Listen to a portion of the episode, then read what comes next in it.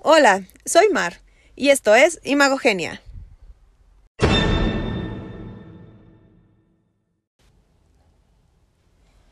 El próximo 10 de abril se llevará a cabo la revocación de mandato y como era de esperarse al ser la primera vez que se realiza un ejercicio de este tipo, el proceso estaba plagado de dudas, quejas e inconsistencias. Lo interesante aquí es cómo este nuevo proceso que ciertamente tiene de fondo enaltecer la imagen del titular del Ejecutivo pareciera que ha trabajado en contra de él. Y es que, si bien no podemos negar que el fuerte del presidente Andrés Manuel López Obrador es ser oposición y trabajar en campañas electorales, también hay que reconocer que la revocación de mandato llega a su administración e imagen personal en un momento en el que, sin duda, debe más de lo que ha demostrado, y es que la ciudadanía actualmente tiene muy presentes problemáticas como la Casa Gris, aunque digan que no hay problemas de interés, ciertamente desde el punto de vista de la imagen este hecho está plagado de incongruencias. Lo de Pío López Obrador y los supuestos paquetes ilegales de dinero que recibió lo de Delfina Gómez y los supuestos diezmos, lo de la violencia a los periodistas, sus constantes ataques al gremio, especialmente al que no comulga con sus políticas o lo exhibe, y la total indiferencia del gobierno al respecto hasta hace algunos días.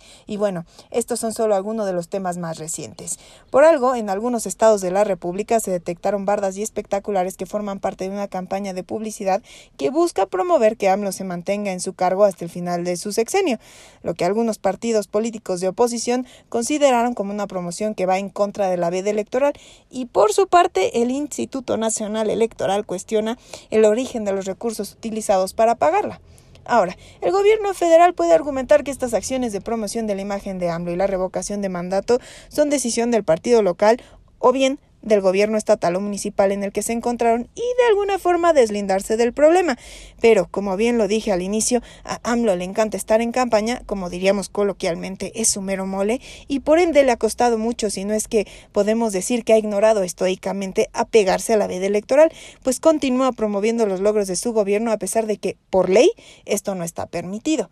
pues seguramente espera que con este tipo de promoción no solo la gente vote a su favor, que en realidad es a favor del posicionamiento de su imagen, sino sobre todo que salga a votar. Al final de cuentas debemos ser muy honestos al respecto y reconocer que aunque el presidente siga promoviendo sus logros, pocos son los ciudadanos que saben cómo es el proceso electoral en nuestro país y qué es lo que sí se debe o no hacer durante el mismo. Por ende, este tipo de golpeteo referente a si se está promocionando o no su revocación de mandato y así su imagen, en poco o nada le afectan, a diferencia de todos aquellos escándalos que han generado un tema de conversación en redes, medios y diversos ámbitos sociales que, en efecto, involucra e interesa a muchos más ciudadanos y que, sin duda, restan a su imagen y la de su administración y, en consecuencia, de alguna forma, ponen en riesgo cómo se perciba su carrera política. Ya saben dónde encontrarme a través de Facebook como Mar Navargüelles y a través de Twitter como Mar-NAA. Hasta la próxima.